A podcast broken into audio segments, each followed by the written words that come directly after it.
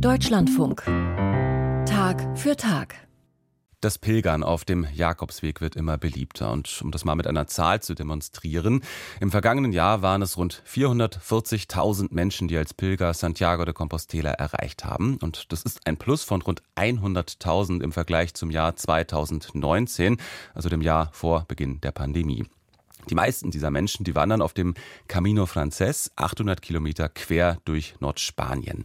Aber viele Wege führen nach Santiago de Compostela, die dann mitunter deutlich weniger touristisch erschlossen sind, dafür dann aber auch deutlich weniger überfüllt. Einer dieser Wege ist der Camino Mozarabe, benannt nach der Bezeichnung für Christen, die im Mittelalter im muslimisch beherrschten Spanien gelebt haben. Und dementsprechend beginnt dieser Weg im Süden Spaniens in Granada und dort beginnt auch die Reportage von unserem Autor Mathis Trapp. Touristengruppen schieben sich durch die Altstadt von Granada.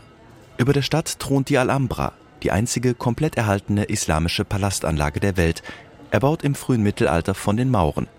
Die rötlich schimmernde Festung, seit fast 40 Jahren UNESCO-Weltkulturerbe, zählt zu den größten und wichtigsten Touristenattraktionen von ganz Spanien.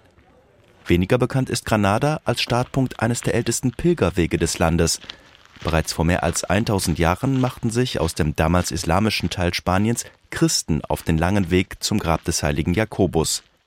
Diese Christen wurden Mozaraber genannt und der andalusische Pilgerweg heißt nach ihnen Camino Mozarabe. Dieser Weg geriet dann allerdings mehr und mehr in Vergessenheit und wurde erst vor 20 Jahren neu erschlossen und touristisch beworben. Jetzt weisen auch hier gelbe Pfeile und Jakobsmuscheln den Weg nach Santiago de Compostela. Unterwegs sind auf dem Camino Mozarabe kaum Menschen zu sehen. Pedro aus Spanien ist einer der wenigen. Er wandert schon seit Monaten.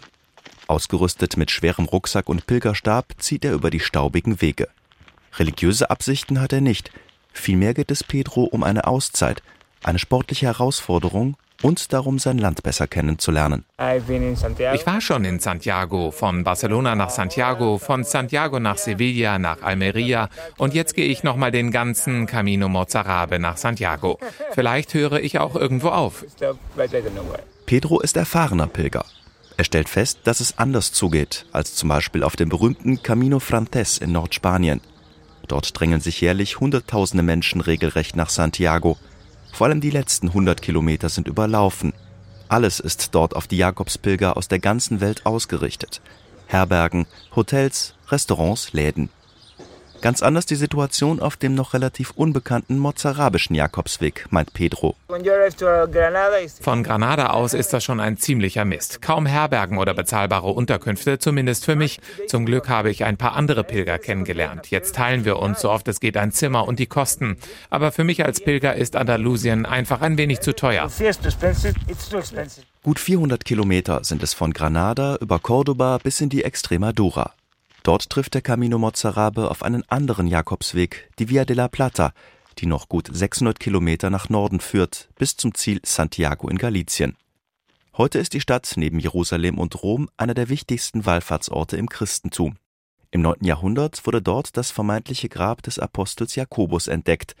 Den Überlieferungen nach war Jakobus selbst Pilger und Prediger in Spanien. Später wurde er in Jerusalem hingerichtet Heute verehren ihn manche Gläubige als Märtyrer und Schutzpatron Spaniens. Der erste Pilgerboom zu seinem Grab setzte in der Renaissance ein, als auch die Kathedrale von Santiago erbaut wurde.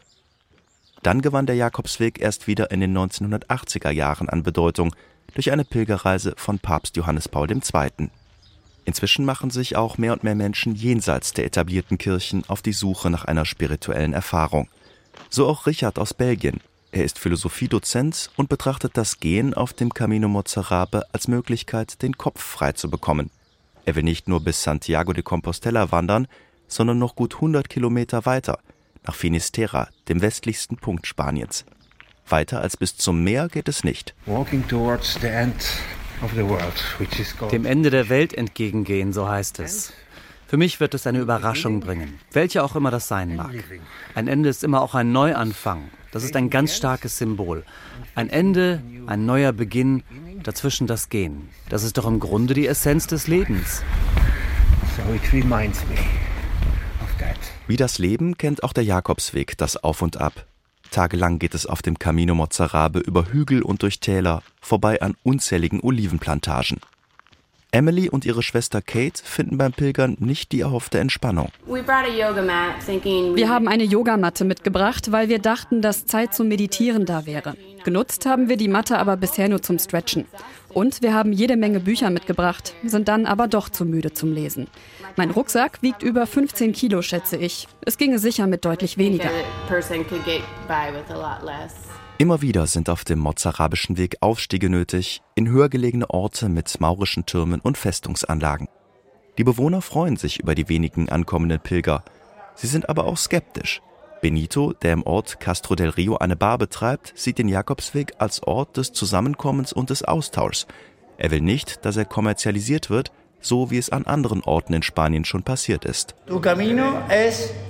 Was macht den Camino aus? Es sind doch die Menschen, die du auf dem Weg kennenlernst. Du kommst, um Andalusien kennenzulernen. Der Weg ist nur für zusätzliche Touristen erfunden worden. Ein bisschen wie Oktoberfest in Deutschland. Wer um die 20 Kilometer am Tag geht, erreicht auf dem Mozarabe nach gut anderthalb Wochen Cordoba, die drittgrößte Stadt Andalusiens. Sie ist bekannt für die Meskita. Zur Zeit des Kalifats im Mittelalter war sie ein großes islamisches Pilgerzentrum. Die riesige Anlage sieht heute von innen halb aus wie eine Moschee und halb wie eine katholische Kirche. Der Besucherandrang ist ähnlich groß wie bei der Alhambra in Granada. Die Meskita zeigt, der mozarabische Jakobsweg verbindet jahrhundertelange Religionsgeschichte und Pilgertraditionen in Europa. Gut die Hälfte des Camino Mozarabe ist geschafft. Der Weg führt jetzt weiter bis Merida, Hauptstadt der Region Extremadura. Bis Santiago de Compostela ist es noch weit. Viele Pilger entscheiden sich daher für kürzere Strecken. Die Chance, alleine oder zumindest ungestört wandern zu können, ist also weiter sehr hoch. Pilgern entlang neuer Pfade, der Camino Mozarabe. Mit Pilgern auf diesem noch relativ unbekannten Pfad hat Mathis Tramp gesprochen.